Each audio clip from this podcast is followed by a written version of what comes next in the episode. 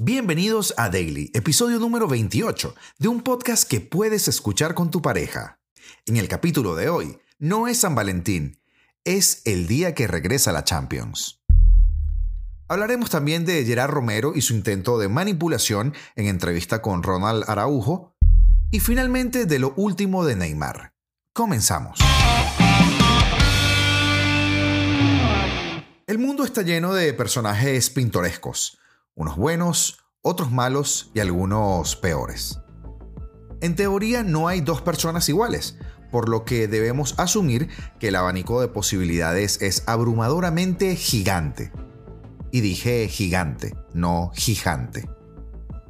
Los hay en todos lados, en cualquier industria y en el idioma que tú escojas. Por lo general, en la política es donde más abundan y donde los vemos más pintorescos.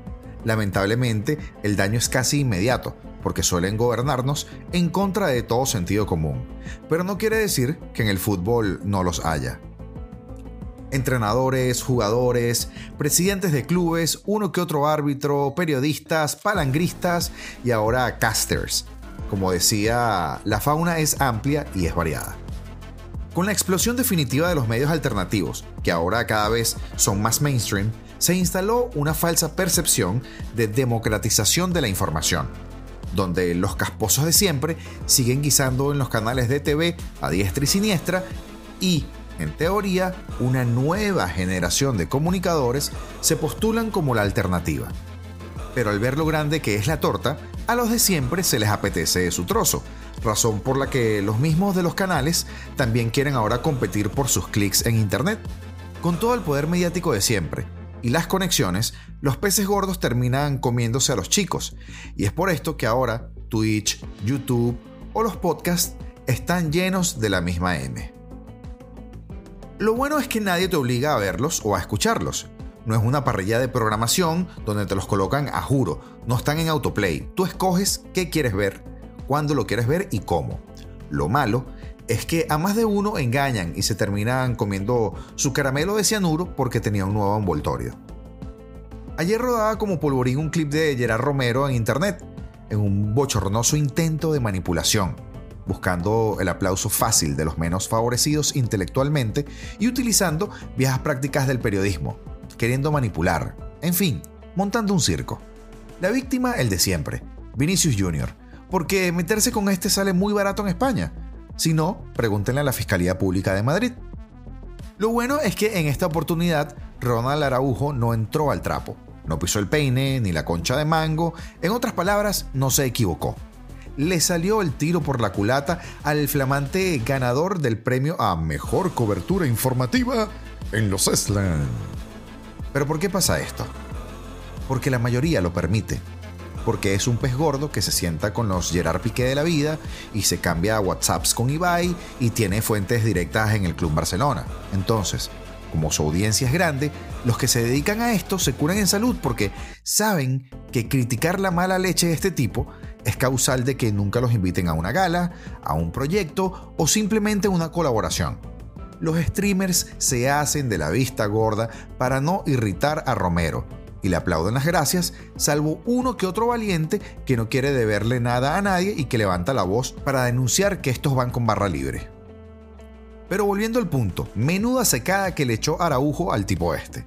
No cabe duda que está en un momento increíble y que junto a Guardiola y Militao está en el Olimpo de los defensas centrales al día de hoy. Gerard Romero, periodista que cubre habitualmente la información del Barcelona, perdió la postura en una entrevista con Araujo cuando el central azulgrana intentó elogiar la calidad de Vinicius. El periodista culé en todo momento quiso evitar que el central uruguayo dijese cosas positivas de la estrella brasileña. El periodista azulgrana quedó totalmente retratado cuando Araujo, ante sus preguntas, elogió en todo momento a Vinicius, un jugador que constantemente intenta ser menospreciado, pero que cuando llega la hora de la verdad se ve la realidad, y no es otra que la de que el brasileño es una estrella mundial.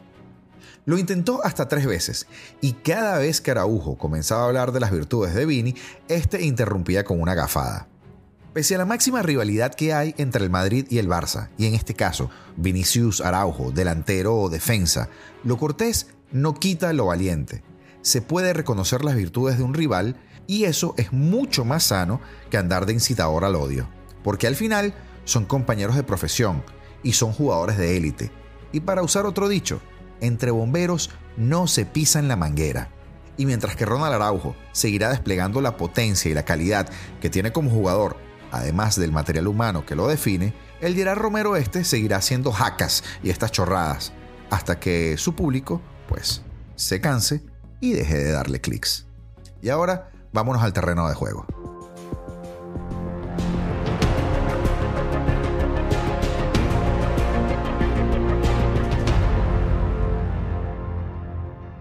Regresa la Champions y analizamos el momento de los candidatos al día de hoy. En un artículo del diario AS, Ignacio Camacho recoge lo que bajo su criterio es el momento actual de los candidatos al máximo galardón del fútbol europeo. Veamos. Hay quien dice que reencontrarse con la música es como reencontrarse con el primer amor, que el himno de la Champions vuelva a sonar después de tres meses en un día como San Valentín no debe ser coincidencia. Es por puro amor al fútbol. Nunca antes habíamos estado tanto tiempo sin escucharlo en invierno. El Mundial, que siempre había sido la novia de verano, tuvo la culpa. El habitual parón entre la fase de grupos y octavos se alargó un mes más, un mes que sirvió para el Chelsea, que por ejemplo se encariñó con Enzo Fernández y pagó el Benfica a 130 millones, o lo mismo 121 más 10 en variables. No fue el único, por cierto, movimiento del Chelsea, en un enero en el que se volvió completamente loco. Los malos resultados del equipo de la Premier hicieron que Todd Boyle sacara la billetera y se gastara casi 400 millones en 8 fichajes, de los que solo el mencionado Enzo, Mudrik por 100 millones y Joao Félix 11 por 6 meses de sesión formarán parte de la lista Blue en los octavos de final. Una ronda en la que varios de los equipos participantes reaparecen con un maquillaje distinto al que lucían como cuando terminó la fase de grupos. Por otro lado, además de las sonadas bajas de Mané y Mbappé, aunque este último puede que fuerce su regreso hoy, hay equipos como Liverpool y Tottenham cuyos planes se han visto trastocados por las lesiones. El rival del Madrid en octavos no podrá contar con Van Dijk, Thiago Alcántara ni Luis Díaz, piezas clave en la columna vertebral del equipo de club que ha tenido que pues, tirar de jóvenes promesas como el español Basetic para resistir la cuesta de enero. El fichaje de Gakpo, que llegó del PSB por 42 millones, es la gran esperanza red para cambiar el rumbo. El Tottenham, por su parte, perdió el pasado fin de semana a Betancourt, su mediocentro titular, para toda la temporada por una lesión de ligamento cruzado. Qué lástima. Una baja sensible para los Spurs, que se han reforzado con el fichaje de Pedro Porro, por el que se han pagado 40 millones al Sporting de Portugal. Precisamente el Tottenham reaparecerá esta noche ante un Milan, al que también le han sentado fatal los tres meses de parón. El Milan está fuera de puestos de Champions en la Serie A y su técnico Pioli está siendo cuestionado por primera vez desde que llegó al banquillo de San Siro. Los que no se han visto afectados son el Nápoles y el City, que tres meses después mantienen un nivel increíble en sus ligas y son muy favoritos para pasar a cuartos pese a no tener eh, novedades en sus plantillas. Veamos los emparejamientos. Liverpool-Real Madrid. El Real Madrid es favorito en la reedición de la última final, no solo porque el equipo blanco llega motivado tras la consecución del Mundial de Clubes, sino por el mal momento que vive el Liverpool. Los Reds están muy lejos de los puestos europeos en la Premier League y están siendo muy castigados por las lesiones. Klopp no podrá contar con Van Dijk, con Thiago ni con Luis Díaz para el partido de ida, pero Gakpo, por el que se pagó 42 millones de euros, sería la gran novedad de la eliminatoria. Con respecto al PSG Bayern, la llegada de Cancelo le ha cambiado la cara a un Bayern que empezó el 2023 con dudas. Desde su llegada, los bávaros han goleado en todos los partidos a pesar de la baja de Mané. Por contra, el PSG viene de caer en la Copa de Francia ante el Marsella y en la Ligue 1 ante el Mónaco. Los ultras parisinos han estallado contra el equipo. La recuperación de Mbappé a tiempo sería el clavo ardiendo al que agarrarse. Milan Tottenham, pues el parón invernal fue un jarro de agua fría para un Milan que vive un mal momento. La baja que han sufrido en portería ha sido terrorífica. Tataruzanu, de 37 años, ha protagonizado unas cuantas cantadas que han favorecido el declive del Milan en la Serie A, en la que marcha quinto, el portero rumano tendrá enfrente a un Kane que llega en una forma espléndida y que puede poner a Pioli contra las cuerdas. Desde su llegada al banquillo de San Siro en 2019, el técnico italiano nunca había estado tan cuestionado como lo está en este momento. Otro emparejamiento es el de Brujas Benfica. El Brujas sorprendió a todos en la fase de grupos de la Champions, donde sobre todo al Atlético. Pero los belgas han pegado un gran bajón desde entonces. La mala racha del equipo en la liga belga propició la marcha de su técnico Hofkens, al que sustituyó Scott Parker. El Benfica, pues intratable en la liga portuguesa, es muy favorito pese a haber vendido a Enzo Fernández, más aún tras las lesiones de los atacantes del Bruja que son determinantes, Jude Gla y Skoff Olsen. Dortmund-Chelsea, un partidazo, todo abierto en una eliminatoria en la que hay una gran incógnita. ¿Cómo encajarán los nuevos fichajes del Chelsea? La normativa UEFA solo permite inscribir a tres jugadores nuevos por equipo y Graham Potter apostó por Enzo Fernández, Mudrik y Joao Félix. El Dortmund, comandado por un buen Bellingham, tiene motivos para estar feliz tras la recuperación de Haller, que estuvo varios meses de baja tras habérsele diagnosticado un cáncer. Eintracht Nápoles, después de haber hecho la mejor primera vuelta de su historia y acariciar el escudeto con la yema de los dedos, el Nápoles tiene margen de sobra para dedicarle más esfuerzo a la Champions. Más aún cuando su rival es el Eintracht, que a pesar de ser el campeón de la Europa League, es uno de los equipos más débiles de los octavos. Colo Muani es la gran amenaza del equipo alemán. Leipzig versus Manchester City. El City no se movió en el mercado invernal, pues ¿para qué? Si en verano sumaron a su espectacular elenco de estrellas a Julián Álvarez. Revalorizado tras el Mundial y por supuesto un Haaland que está pulverizando todos los récords posibles en la Premier y en la Champions. Leipzig tampoco se ha reforzado y para colmo no podrá contar con Dani Olmo por lesión. Sería una sorpresa histórica realmente que se clasificara el Leipzig. Y finalmente Oporto Inter. Ni Oporto ni Inter se reforzaron en el mercado invernal y la situación de ambos clubes no difiere mucho de lo que vivían antes del parón.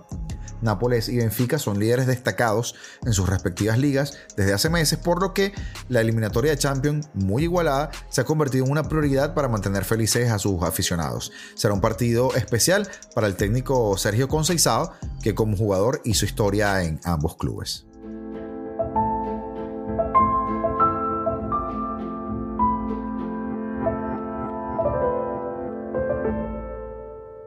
Y finalmente, para cerrar, una pequeña noticia que comienza a coger mucho vuelo y es el futuro de Neymar, que vuelve a estar en duda.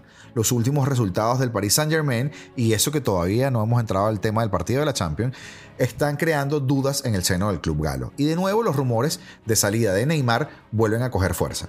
Sus días en el PSG podrían estar contados, un mal momento que se ha acentuado tras la derrota ante el Mónaco como visitante y que ha convertido el vestuario del cuadro en una especie de polvorín. Tanto es así que según el medio del equipo, algunos miembros de la plantilla se vieron envueltos en una fuerte discusión con Luis Campos, director deportivo del equipo, en el vestuario, en la que este les recriminó a algunos jugadores falta de agresividad, entre otras opiniones similares, que por cierto Neymar afirmó el día de hoy en la tarde que había sucedido, que eso sí había pasado. Y todo esto llega en el peor momento de la temporada. Los parisinos reciben al Bayern en, la ida de los octavos de final de la Champions. Parece que Messi y Mbappé finalmente se recuperarán, ya veremos hoy, y podrán ser parte de la partida, lo que pues, por supuesto Galtier debe estar agradeciendo enormemente. Fuentes apuntan a que de nuevo el deseo del club y sus directivos es poner a Neymar en el escaparate para lograr así su venta. Ya se lo propusieron el verano pasado, pero su altísima ficha y su renovación automática hasta 2027 frenaron su salida. Incluso se llegó a plantear este invierno, pero se encontraron con los mismos inconvenientes. Lo que no cabe duda es que los números de Neymar sobre el campo son indiscutibles este año. En 27 partidos durante el presente curso acumula 17 goles y 16 asistencias, aunque su nivel después del Mundial no es el mismo que mostró durante los primeros tres meses de la temporada, pero tampoco lo es el de Messi y tampoco lo es el de Mbappé. Y nos despedimos, no sin antes desearte un feliz día del amor y de la amistad, esperando que disfrutes los partidos de Champions League el día de hoy y recordándote que estamos en todas las redes sociales, Instagram, TikTok, YouTube, Facebook, al igual que en cualquier plataforma de podcast para que nos puedas escuchar, Apple Music, Spotify, Amazon Music y Google Podcast. Ya será hasta mañana.